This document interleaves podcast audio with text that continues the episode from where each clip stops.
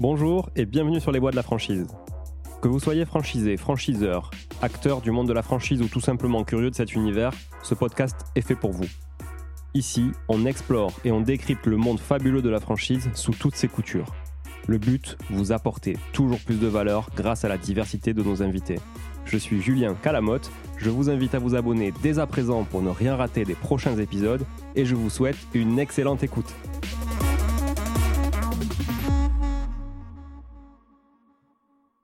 Bonjour Hervé Lemaître. Bonjour. Ravi de vous accueillir aujourd'hui. Merci. Au micro de, des voix de la franchise pour cet épisode consacré euh, à l'enseigne euh, de magasin But. Mm. Voilà. Donc, euh, pour introduire un petit peu l'épisode, j'aimerais qu'on revienne sur l'histoire de But qui fête ses 50 ans cette année. Tout à fait. et puis votre histoire aussi à vous, parce que je crois savoir que vous fêtez vos, vos 30 ans chez But. Ouais, un peu plus de 30 ans là, depuis le début avril. Donc euh, c'est chouette, c'est pas tous les jours euh, qu'on a l'occasion de finalement d'échanger avec quelqu'un qui a autant de vécu et qui a accompagné euh, finalement aussi longtemps une, une, seule et même société, puisque finalement ça, ça, représente quand même 60% de l'histoire de but. C'est vrai. finalement, donc c'est quand même intéressant. Donc bah, je, vous laisse, je vous laisse développer un petit peu qui est but, comment ça a démarré et, et, comment vous, vous êtes arrivé là aussi. Alors je tiens à vous rassurer déjà quand même, je suis pas un dinosaure dans l'enseigne, hein. il y en a d'autres qui ont un parcours un peu identique au mien. Je dirais que c'est presque monnaie courante en fait dans cette entreprise-là. Euh, la possibilité ben, d'évoluer, de, de s'épanouir et, de grandir euh, dans, cette, euh, dans cette entreprise.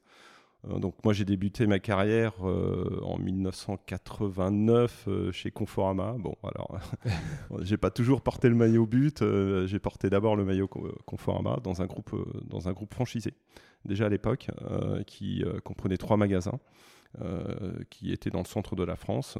et donc, j'ai évolué en tant, que, en tant que vendeur dans cette période-là, juste avant de partir au service militaire, puisque à l'époque, le, service militaire était, était encore obligatoire. Donc j'ai fait, euh, j'ai fait un an d'armée et je suis euh, revenu euh, en 1992 chez Conforama pour quelques mois.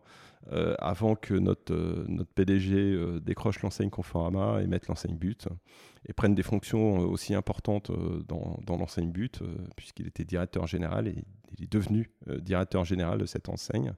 Euh, il s'appelait Alain Gariou, il a, il a présidé euh, quand même à la destinée de cette enseigne-là pendant quelques années aussi. Et donc, j'ai été pris dans cette aspiration-là. Et puis, donc, je suis devenu but en 1992. Et là, j'ai travaillé au service après-vente pendant, pendant trois ans, jusqu'en 95, comme technicien. En 95, j'ai eu ma première opportunité d'évolution vers un poste de, responsable SAV. Donc, je suis parti euh, du magasin dans lequel euh, je me trouvais, euh, qui était mon magasin d'origine. j'ai, fait mes valises.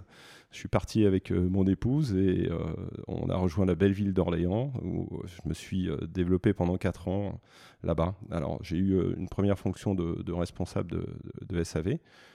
Que j'ai occupé pendant presque deux ans. Et puis après, je suis passé chef de rayon électroménager, qui était un secteur qui était relativement important dans le magasin. Euh, je suis resté chef de rayon pendant presque trois ans et j'ai eu l'opportunité de devenir euh, directeur d'un petit magasin euh, qui était à Vierzon. donc c'était mon premier poste de directeur de magasin. c'était en 1998. J'y suis resté un peu plus d'un an et fin 99, j'ai piloté l'ouverture d'un magasin un peu plus grand qui était le magasin de Blois, où je suis resté entre 2000 et 2006 en fait en tant que directeur de magasin. Et c'est à partir de ce moment-là que vous intégrez euh, la centrale? Enfin, la tête de réseau Alors, euh, pas euh, à partir de 2006, à la demande d'Alain Gariou, qui était donc le PDG de l'enseigne, je, je, je, vais côté franchisé en tant qu'animateur de réseau. Donc, j'y suis resté entre 2006 et 2000. 10, 11. Côté franchisé, ça, veut dire quoi? Du coup, vous n'êtes pas dans la tête de réseau, vous n'êtes pas non plus dans un magasin? Non, en fait, euh, j'étais animateur de réseau.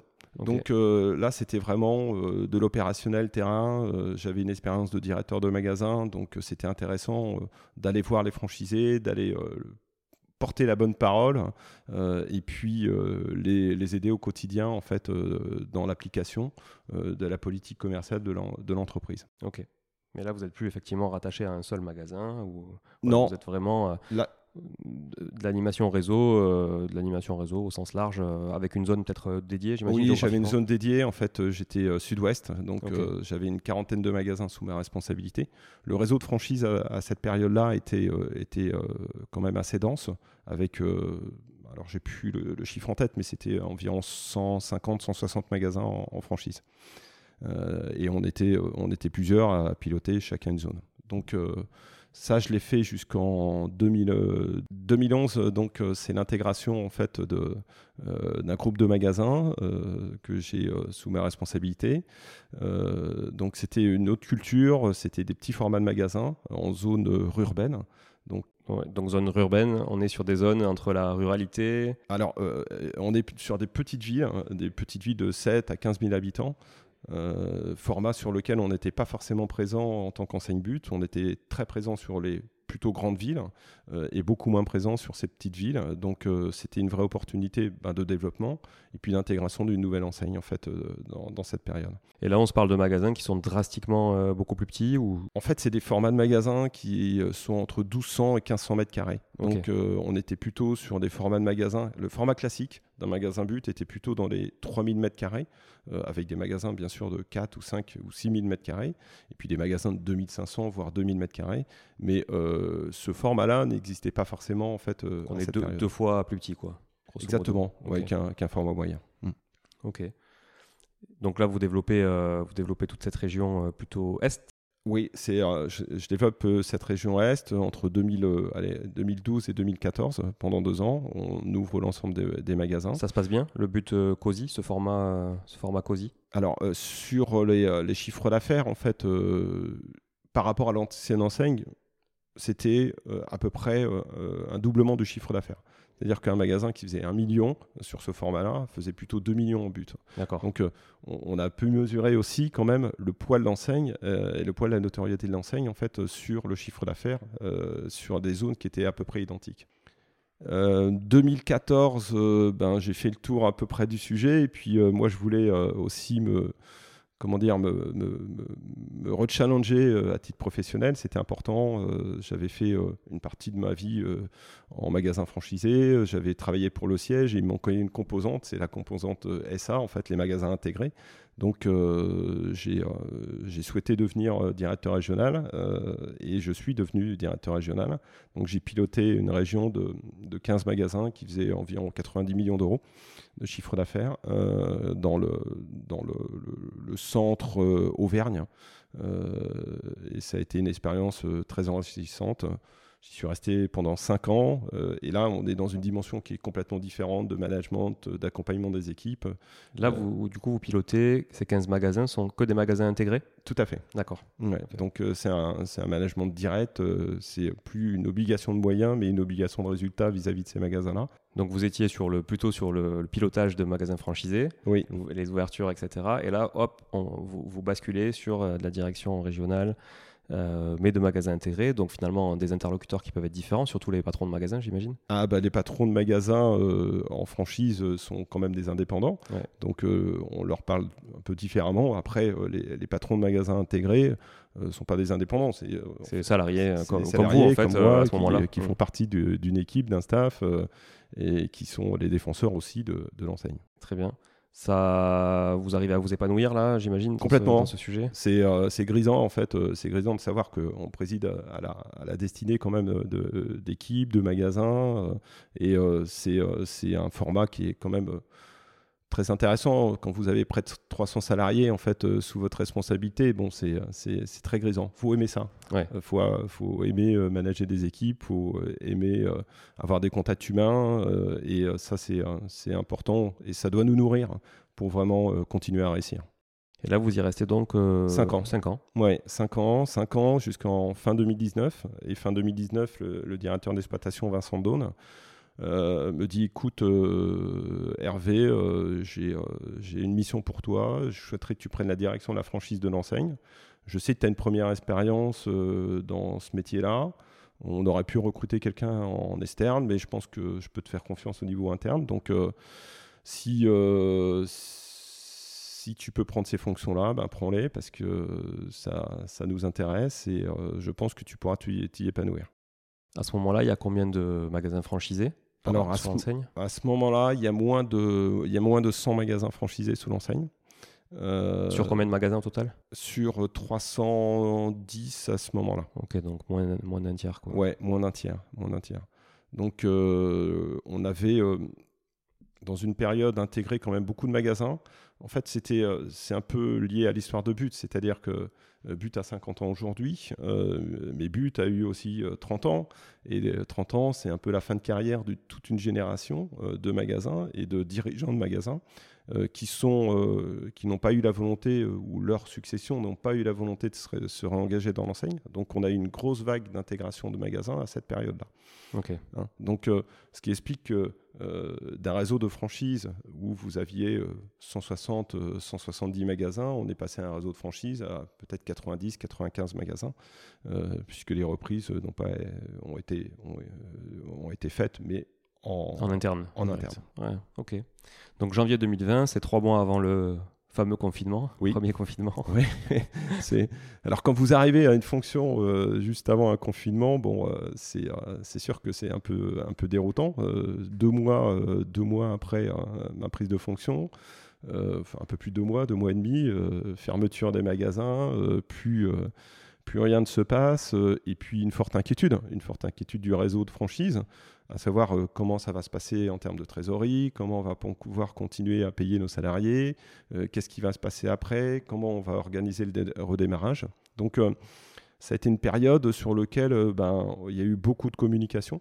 En fait, et c'était aussi une façon, ben, moi, d'entrer dans mes fonctions et de pouvoir communiquer énormément auprès des franchisés. C'est ce qu'on a continué à faire. Alors, on s'est réadapté. Euh, on a fait des conférences téléphoniques, après on est passé en Teams, euh, donc on s'est professionnalisé aussi dans cette relation-là. Et euh, moi, j'étais dans la cellule de crise en fait avec quelques-uns de mes collègues. On avait monté une cellule de crise au niveau de, au niveau de l'enseigne, qui était pilotée par le comité de direction. Et donc, euh, dans cette cellule de crise, euh, on prenait toutes les informations et moi, je les redescendais auprès des franchisés. Euh, donc, il n'y a pas eu de temps de retard, il n'y a pas eu de latence dans la communication qu'on a pu faire aux magasins intégrés et aux magasins franchisés. Donc, on était sur un socle de communication qui était identique. Et ce qui nous a permis de, ben, de, bien préparer le redémarrage, le premier redémarrage du post après confinement, et que l'ensemble des magasins but se réouvrent à la date où euh, le confinement, le déconfinement a été décidé. D'accord. Donc, euh, belle réussite à ce niveau-là. En fait, euh, de pouvoir emmener l'ensemble des magasins, c'était une belle fierté aussi de, de, pouvoir emmener tous les magasins. Et là, vous, votre rôle à ce moment-là, en tant que directeur de la franchise, c'est la franchise au sens large ou c'est le développement franchise pour aller chercher de nouveaux magasins? En fait, il y a vraiment deux, deux plots, deux pôles dans la, fonction. Euh, il y a un pôle euh, animation, accompagnement des magasins franchisés, euh, donc du parc existant.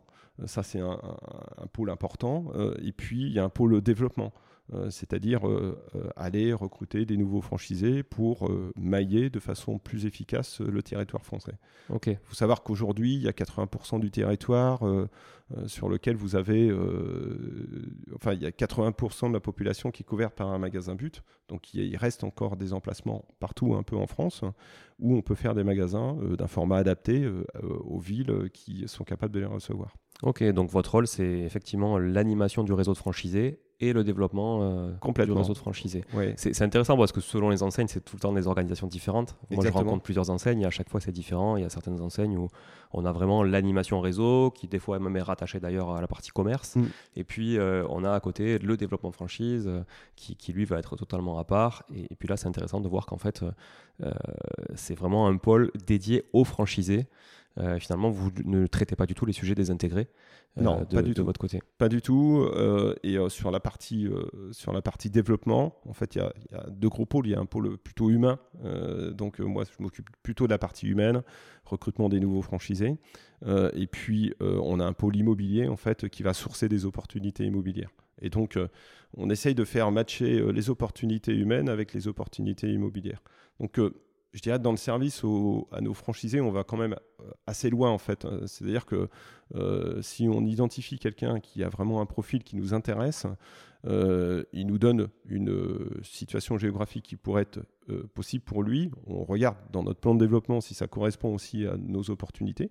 Puis on regarde aussi ce qui peut nous apporter parce que on n'a pas la science infuse, on a des études qui nous donnent des sites qui sont plus appropriés que d'autres, mais rien ne vaut l'implication de quelqu'un dans une commune et rien ne vaut la connaissance de cette commune. Et nous, parfois, on a des endroits qui sont surprenants, auxquels on n'a pas forcément pensé, euh, où on a potentiellement un franchisé qui peut s'installer, et là, on y va, on fonce. Ok. Intéressant. je, pense qu'on va y revenir après sur justement euh, comment vous sélectionnez vos franchisés, etc. Euh, parce que c'est intéressant pour les auditeurs qui nous écoutent de, savoir à qui peut s'adresser finalement une enseigne but aujourd'hui. Mmh. mais avant ça, j'aimerais qu'on revienne sur un sujet Aujourd'hui, donc le Covid, vous l'avez traversé, vous avez, euh, euh, voilà, vous avez su rebondir euh, suite au confinement. Est-ce que ça a aussi permis à but de se réinventer sur certains sujets Et les sujets qui viennent naturellement quand on parle de, la crise du sanitaire, c'est l'omnicanalité, mmh. c'est le digital, c'est ce transfert de business sur le parti digital, voire du business incrémental sur le digital. je sais aussi que vous avez une place de marché mmh. qui a été mise en place. Qu'est-ce que vous pouvez nous dire sur cette omnicanalité Est-ce que le Covid a vraiment euh, euh, eu euh, son mot à dire là-dedans? Alors, pas complètement réinventé. Puisqu'il y a plein de sujets qui étaient déjà recettés au niveau de l'entreprise et qui étaient, qui étaient prévus en termes de développement, mais ça nous a permis d'aller beaucoup plus vite. et d'aller gagner une certaine agilité en fait, et une rapidité dans l'action. Donc tout ce qui est click and collect en fait dans, la, dans, les phases de confinement, on a pu vraiment travailler dessus, euh, affiner les process et être très opérationnel. Donc sur le premier confinement, on n'était pas forcément euh, les meilleurs du monde sur le click and collect. Par contre, sur le second confinement, euh, ça nous a permis d'aller jusqu'à 40% de notre chiffre d'affaires réel en fait. Donc on avait vraiment travaillé le process et il était très opérationnel et on a pu l'éprouver assez rapidement et, du coup avoir des très très bons résultats en, termes d'emporter client. 40%, de, donc 40 du chiffre pendant le confinement était fait sur euh, le site internet. 40% du chiffre normal d'un magasin était fait en click and collect pendant le, le, second confinement. Ok, parce que vos magasins étaient fermés. Exactement. Ok. Donc euh, là, c'était quand même en termes de performance, et même pour nos franchisés, en termes de performance, c'était quand même euh, une soupape euh, importante. Ça a limité sensiblement la casse, quoi. Complètement, complètement. Hein. C'est, vous êtes quand même sur des structures dans les magasins qui sont très limitées. Les magasins sont fermés, donc tout le personnel de vente, tout le personnel de caisse, vous l'avez pas. Vous avez uniquement de l'enlèvement de marchandises au, dépôt. Donc vous avez des ressources qui sont mobilisées, qui sont moindres. vous avez des économies qui sont faites sur l'éclairage, le chauffage du bâtiment, sur lequel, dans cette période-là, vous n'avez pas toutes ces charges-là qui viennent en plus.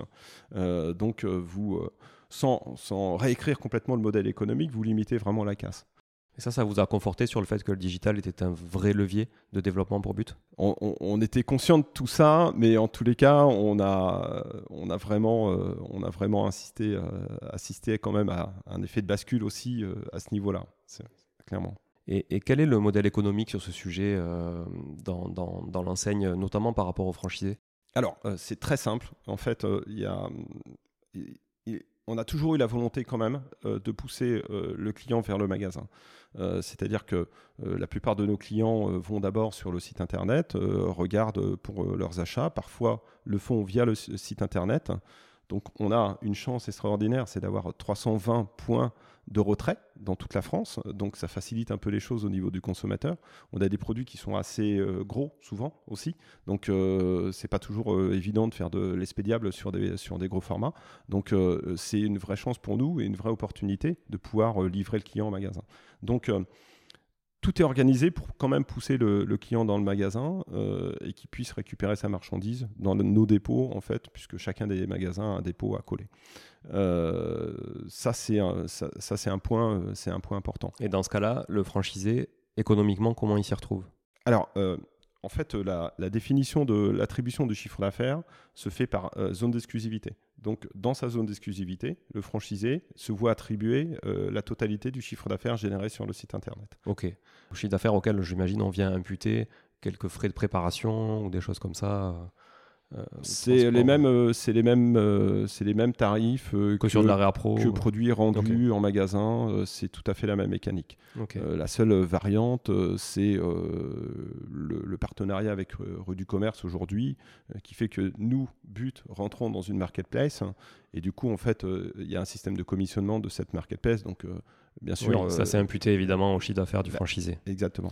Et euh, donc ça c'est pour les commandes qui sont livrées uniquement en magasin ou aussi à domicile dans sa zone d'exclusivité?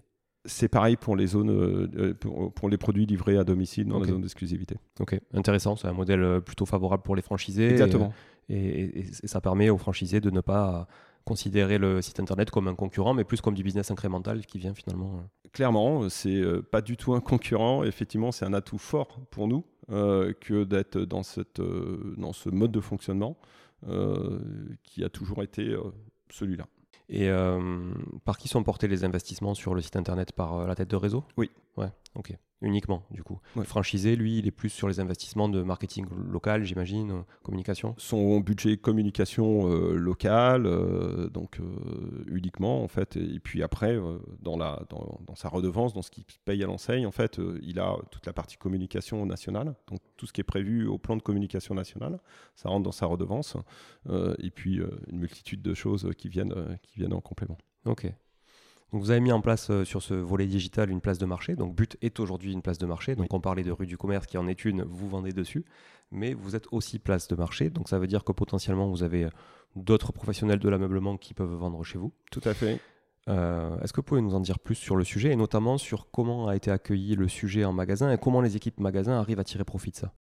Alors, euh, comment il a été accueilli Bon, écoutez, ça, ça, ça, en fait, c'est un complément de gamme. Donc, tous les produits qui viennent sur la place du marché euh, sont des produits euh, qui viennent compléter la gamme but. Donc, qui donnent euh, un assortiment qui est beaucoup plus large, en fait, pour le consommateur. Donc, on considère ça quand même vraiment comme des ventes additionnelles par rapport à notre référencement. Donc, euh, c'est pas vraiment choc frontal en termes de concurrence, mais c'est plutôt un complément de gamme qui donne la possibilité d'avoir un choix plus large. Donc, c'est plutôt, euh, plutôt globalement bien perçu. Est-ce que vous pilotez la, la partie euh, choix justement des produits, vendeurs? Est-ce que n'importe qui peut venir vendre ou est-ce qu'il y a des équipes qui quand même euh, regardent un peu tout ça et font en sorte justement qu'on ne vienne pas cannibaliser l'offre du magasin Non, non, complètement. Euh, on sélectionne euh, de façon euh, drastique en fait euh, les entreprises qui viennent sur le marketplace. Euh, les sélections, c'est sur la qualité aussi, et puis la qualité du service en fait, euh, et le service rendu pour les consommateurs, parce que ça reste des consommateurs qui viennent d'abord sur le site but et ensuite euh, qui vont chercher un produit marketplace. Donc euh, on se doit quand même de donner euh, une image qui est la plus positive possible. Donc on surveille beaucoup. Je sais que au niveau du service de Internet, c'est très surveillé et tout, est fait pour être le plus précis possible dans, dans le délivrement du produit pour le client. Ok. Est-ce que le- un vendeur en magasin, donc euh, par exemple, euh, a accès à toute cette offre, lui, sur une tablette ou un, un outil? Pas spécifiquement, en fait, euh, les, euh, les vendeurs ont accès euh, via les tablettes à l'ensemble de la gamme but. Donc, c'est quand même 12 000 produits en fait, euh, qui sont à leur disposition, quelle que soit la taille du magasin.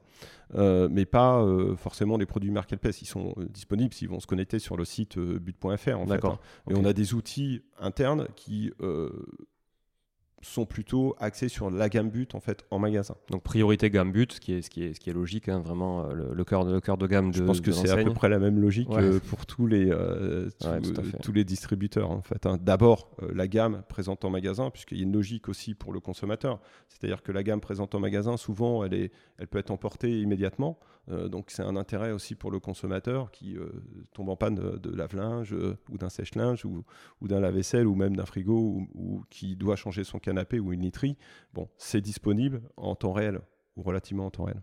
Bon, un- un- très intéressant ce, ce côté omnicanal euh, qui, qui vient vraiment favoriser le business du magasin et pas, et pas le concurrencer. Ça, c'est c'est vraiment chouette. Euh, ça fait combien de temps la place de marché qu'elle a été lancée chez vous? Euh, je crois que c'était octobre 2019. Ok. Donc euh, oui, avant, euh, avant finalement, avant aussi le Covid, etc. Donc il y, a eu- y y a vraiment une volonté de développer quand même le digital et d'aller sur ces terrains-là Complètement. bien avant euh, le, le confinement finalement. Mm, mm. Est-ce qu'aujourd'hui vous avez des, des multi-franchisés dans, dans votre parc de franchisés? Et si oui, c'est quoi le plus gros franchisé que vous ayez aujourd'hui?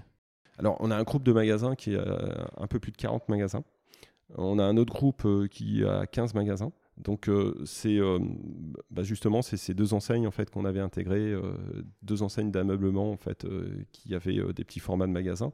donc c'est ils sont importants dans l'enseigne. Et là, c'est donc du coup c'est quand vous dites groupe c'est quelques personnes, quelques associés, c'est ça qui sont Tout à fait. franchisés ensemble et multifranchisés ensemble. Exactement. D'accord. Et en parlant de ça, d'ailleurs, d'associés, euh, euh, c'est quoi l'actionnariat du groupe euh, But aujourd'hui Il y a eu, des, des, il y a eu des, des, intégrations il y a quelques années.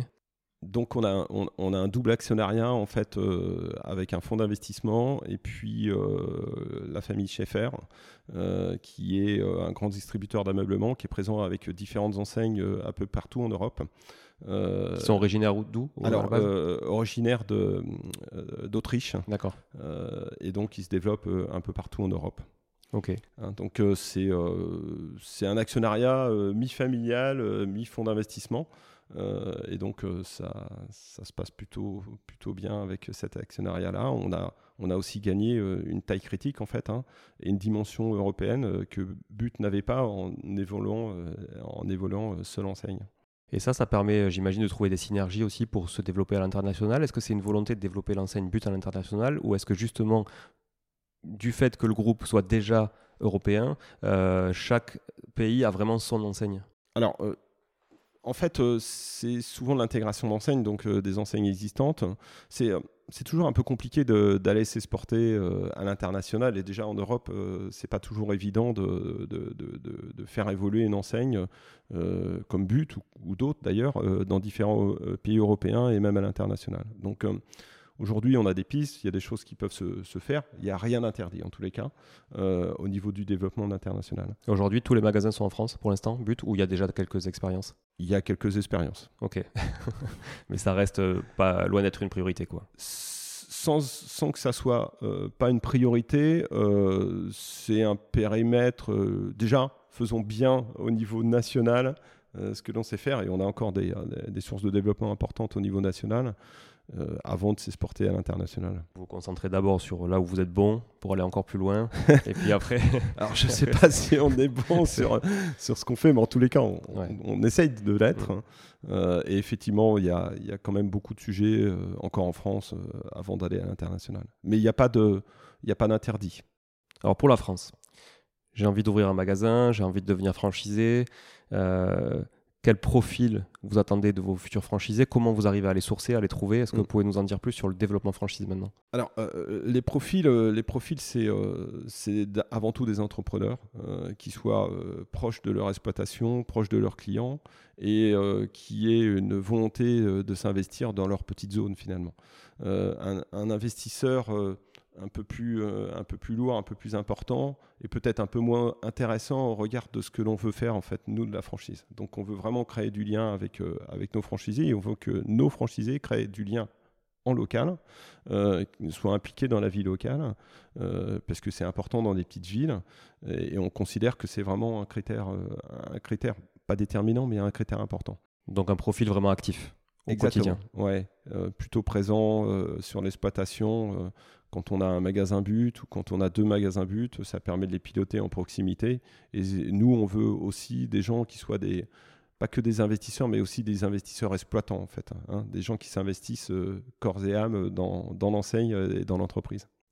Et comment vous arrivez à les trouver, ces gens-là? Est-ce qu'ils viennent à vous tout seuls ou est-ce que vous avez une démarche quand non, même? Non, bah, euh, depuis, on, a entamé des démarches. Donc euh, d'abord, on était présent euh, à Franchise Expo, là encore au, mois de, au mois de mars. On y était pour la première fois au mois de septembre. après le confinement, en fait, les dates avaient été décalées. On devait y être en 2020 pour la première fois pour l'enseigne, d'ailleurs. C'était euh, C'est quand vous avez pris les fonctions finalement. Exactement, oui. Euh, c'était une volonté euh, de ma part de, de, de, de, pouvoir accéder au salon de la franchise et de nouer des contacts avec des différents entrepreneurs. donc on était présent au mois de septembre, on était présent au mois de mars. Là, c'était une source de recrutement importante pour nous, en tous les cas, de multiplier les contacts à cette occasion-là.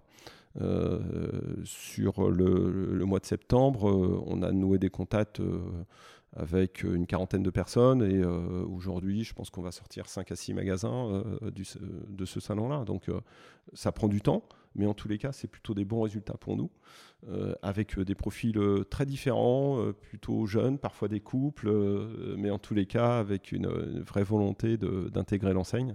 Et c'est ça qui nous préoccupe le plus, en fait. Hein. c'est en dehors de la compétence technique, c'est une volonté, une envie affichée, et ça, c'est super important.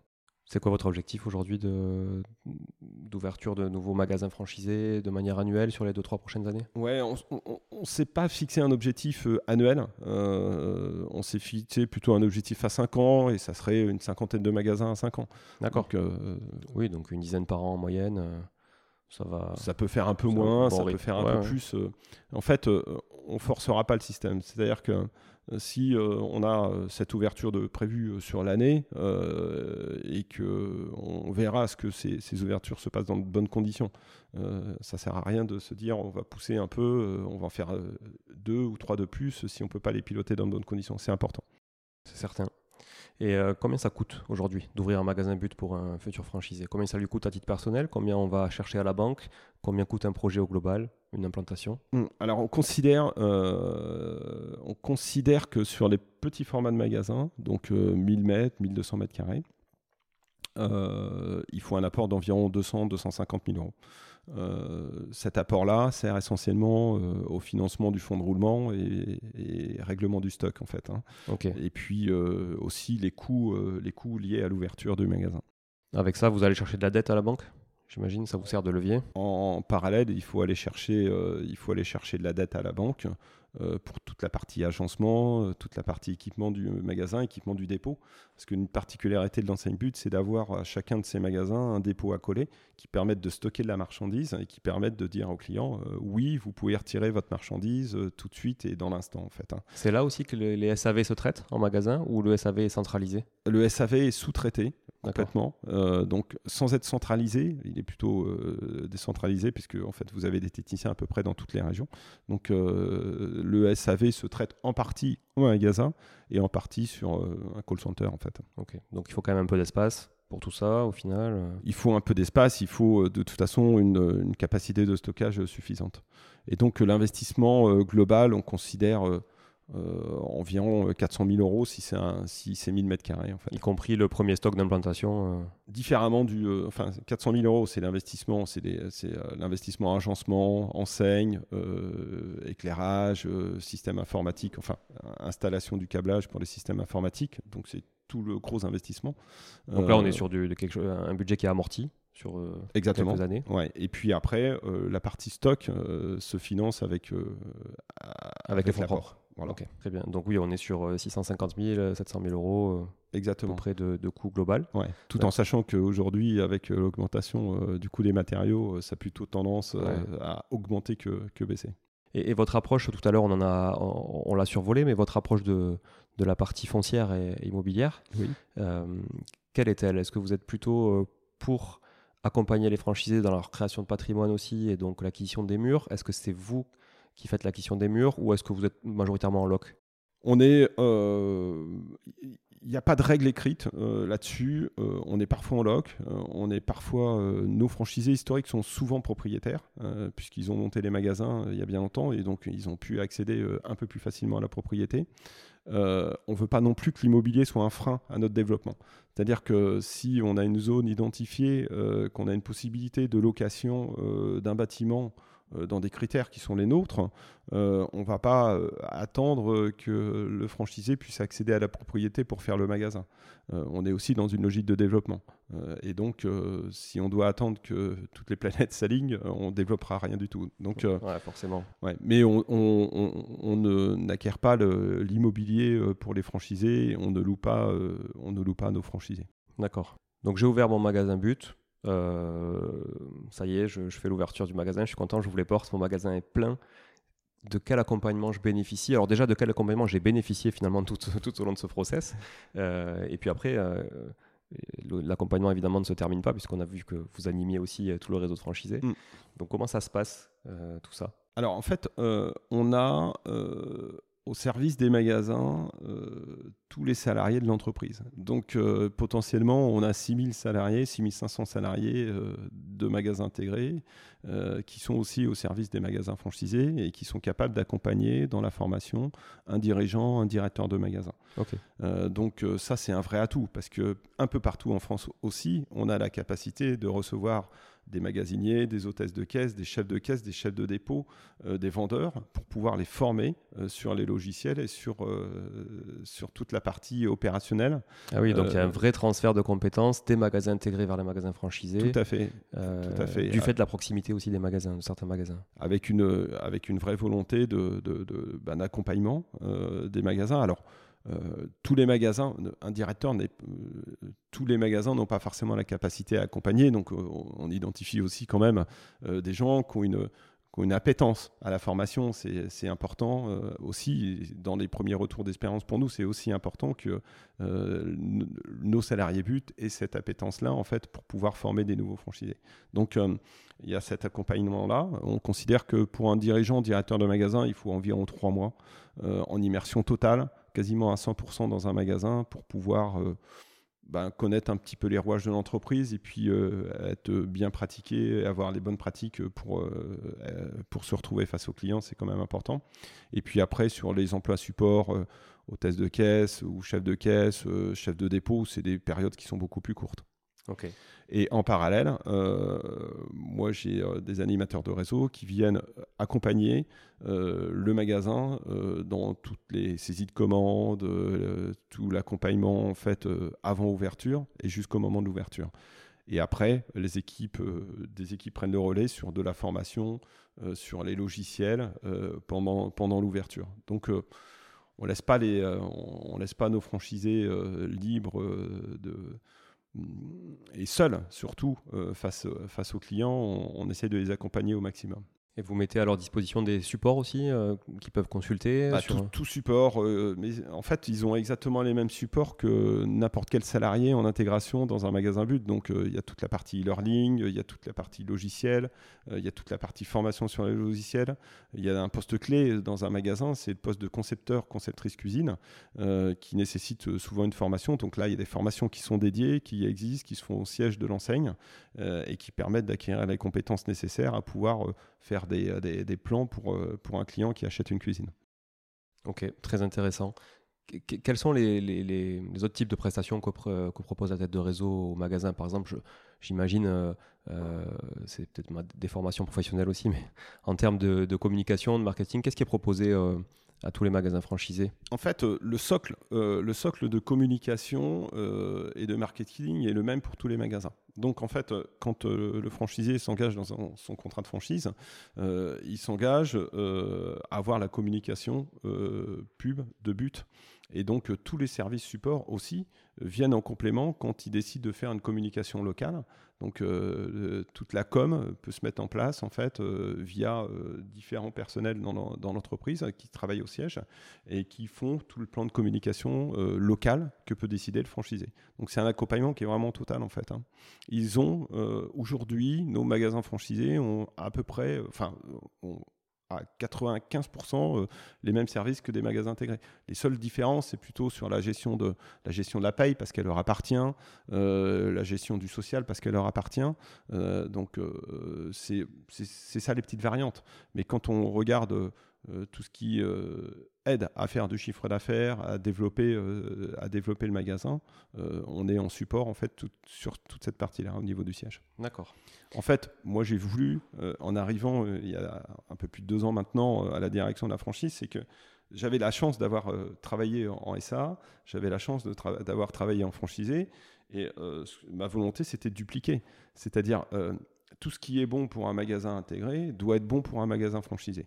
Donc, euh, qui ait peu ou pas de différence au niveau des reportings, euh, qui ait peu ou pas de différence à tout niveau euh, au niveau de l'entreprise, c'est important. Parce qu'on travaille sur un schéma qui est très identique. Très identique. Très intéressant de s'inspirer toujours des, réussites des intégrés pour les dupliquer sur les franchisés et vice-versa aussi, effectivement. Et vice-versa. Parce que les franchisés aussi, des fois, avec un, un état d'esprit plus entrepreneurial et avec parfois plus d'audace aussi que, des salariés de manière générale. Et je ne fais pas de généralité, mais c'est quand même ce qu'on constate, arrive aussi à apporter des fois euh, pas mal de choses euh, à désintégrer aussi. Plus d'agilité et puis euh, parfois aussi une proximité en fait. Hein. C'est vrai que quand on est dirigeant d'un petit magasin, qu'on est impliqué localement, on a une proximité avec son équipe quoi en fait. Mais, mais nos directeurs aussi de magasins intégrés l'ont aussi de la même façon, mais ils sont amenés à bouger peut-être un peu plus qu'un franchisé qui reste 7, 8, 10, 15 ans sur le même site. C'est vrai. Bon, vous m'avez bien donné envie d'ouvrir un magasin but. Combien je peux estimer euh, faire en chiffre d'affaires la première année, la deuxième? Euh, À partir de quelle année j'arrive vraiment, euh, à, on va dire, à maturité, même si c'est jamais fini évidemment et qu'on cherche toujours de la croissance? Bon, J'espère que vous arriverez à maturité dès la première année. non, écoutez, ce qu'on constate, c'est que il y a une forte notoriété de l'enseigne. Et euh, on n'est jamais euh, déçu euh, des chiffres d'affaires de démarrage. Donc les chiffres d'affaires de démarrage sont en général plutôt assez hauts et permettent ben, d'équilibrer les investissements qui sont faits sur, sur la première année. Donc, et après, en chiffre d'affaires, si vous faites un magasin de 1000 m2, vous pouvez espérer un chiffre d'affaires de 2 à 3 millions. Ouais, donc on arrive déjà assez vite sur des gros volumes finalement. Exactement. Même durant la première année, la deuxième année, ouais, ça va assez vite. Du fait de la notoriété, comme vous le disiez, et puis du maillage territorial qui est quand même important au final. 80% des Français ont un magasin but accessible, vous disiez, euh, Exactement. assez facilement. Donc ça, c'est intéressant. Euh, vous accompagnez justement la communication euh, locale de l'ouverture. Est-ce que parce que j'imagine que justement, quand on a une marque comme ça qui est très forte, euh, et puis on en parlera après d'ailleurs, où vous vous situez un petit peu sur le marché, mais euh, j'imagine que les gens sont en attente de l'ouverture d'un magasin parfois dans une zone. Mm, mm. Donc euh, ça, vous, vous le poussez? Bah, En fait, on, on, peut mettre en place euh, toute la communication locale euh, pour les franchisés. Donc, euh, comme je vous l'ai dit précédemment, finalement, on peut travailler vraiment sur, le sur leur com local. On, les aide dans la décision aussi hein, sur quelle typologie de, de, support ils peuvent, ils peuvent faire leur communication. Mais dans le contrat de franchise, vous avez toute la partie communication qui est prévue. Donc, euh, euh, les dépliants sont prévus, les campagnes de SMS, euh, les emails, etc. Donc, il y a vraiment une, une, proposition de communication à 360. Donc, à l'intérieur de ça, ils doivent trouver en fait tous les éléments qui vont faire leur communication locale. Dépliants, c'est un sujet intéressant que j'aborde souvent. Oui. on sait que les politiques RSE des entreprises poussent à, faire du zéro papier dans X années. Alors chacun met le curseur où il veut. Mm. Mais euh, comment vous abordez cette transformation là, du dépliant papier en digital? Parce qu'on le vit tous finalement on est, euh, euh, on est déjà dans cette dynamique-là. En fait, euh, il y a un certain nombre de magasins qui vont tester assez rapidement. Là, d'ailleurs, je crois que c'est sur le mois d'avril-mai, en fait, qui font des tests sur la zéro distribution, en fait, avec des modes de communication complètement différents, que ce soit sur les réseaux sociaux, que ce soit par email, SMS, etc. Donc, on a déjà des palliatifs à la distribution des dépliants. Mais vous savez, si demain euh, toute la distribution euh, cesse de, mettre des dépliants dans les boîtes aux lettres, euh, bon, certainement les consommateurs se retrouveront, viendront quand même dans les magasins. En fait, il faudra être agile, se réinventer, et puis ça fera peut-être du bien à tous finalement. Donc c'est plutôt quelque chose qu'il faut accueillir de façon favorable et faut être, faut accepter ce type de changement. Et, ça reste un vrai levier quand même aujourd'hui chez vous, le dépliant papier? Ça reste un levier important. Ça reste un levier important et, ça reste un levier important, mais avec un investissement aussi important hmm. et de plus en plus important. Euh, le coût du papier, le, le coût du papier, le transport, la distribution. Bon, euh, vous, vous, apercevez que finalement ce modèle-là euh, a certainement bien vécu et que demain d'autres modèles peuvent tout à fait le supplanter de façon très efficace auprès du consommateur. Et sur le, sur le même domaine, euh, la partie catalogue, euh, c'est quoi votre approche aujourd'hui? Vous avez un catalogue annuel, plusieurs, pas du tout? C'est fini, euh, ça fait plusieurs années maintenant. D'accord, donc plus du tout de catalogue papier, uniquement des dépliants pour les opérations commerciales, pour, Exactement. pour la promotion. Exactement. Et maintenant plutôt des opérations digitales aussi, donc des, des, des, constructions en fait de, de documents qui sont distribués uniquement en digital. Ok. J'aimerais qu'on puisse terminer cet épisode par euh, le positionnement de but, ses ambitions aussi. Euh, peut-être son positionnement euh, passé, parce que finalement, on n'y est pas trop on n'a pas trop passé de temps là-dessus, mais je crois qu'il y a eu quand même une belle évolution de l'enseigne mm. ces derniers temps, avec de plus en plus de parts de marché. Est-ce que vous pouvez nous en dire plus sur qui est but aujourd'hui par rapport à hier et par rapport à demain? Alors, on a gagné effectivement dans les dix dernières années un, certain nombre de, parts de marché. Euh, on s'est structuré, c'est une enseigne qui a plutôt bien évolué euh, et a su prendre les bons virages en fait finalement. Euh, aujourd'hui sur le marché français, on est numéro 2. Juste derrière Ikea avec alors je, communiquerai pas sur les parts de marché de chacun, mais en tous les cas, euh, on n'est pas très très loin. Hein. donc, euh, et euh, on peut ambitionner demain de, de, devenir peut-être numéro un sur le marché français. D'accord. Hein. donc, on s'interdit rien quoi à ce niveau-là, avec notre maillage, avec le nombre de magasins qui sont les nôtres, avec nos équipes, et puis surtout avec nos clients en fait. Hein. je pense qu'on peut arriver, peut arriver à ça. Très belle histoire en tout cas l'enseigne But, 50 ans, on le rappelle, cette année. Cette année, 30 euh, ans pour vous. But aussi. Voilà, euh, merci de me le rappeler. Hein, ça, file, ça file, ça file, Mais euh, bon, très, très, très, très bien. Merci beaucoup en tout cas Hervé pour tous les échanges. Si on veut vous contacter ou qu'on veut contacter justement le service franchise, hmm. qu'est-ce que vous privilégiez comme canal? Donc, si, on veut, si on veut nous contacter, un simple email à franchise.but.fr. Franchise au singulier? Euh, oui, tout à fait. Bah, parfait. Franchise.but.fr. Voilà, c'est le meilleur, euh, le meilleur moyen de nous contacter. D'abord par mail. Hein. Vous comprendrez que euh, je ne vais pas vous donner mon numéro de téléphone comme ça. Et, on répond, on répond, on répond à toutes, toutes les sollicitations. voilà. Donc, Ok. Je vous ai pas demandé le siège social est où? À Emerinville. Emerinville. Dans le 77, oui. Ok, parfait.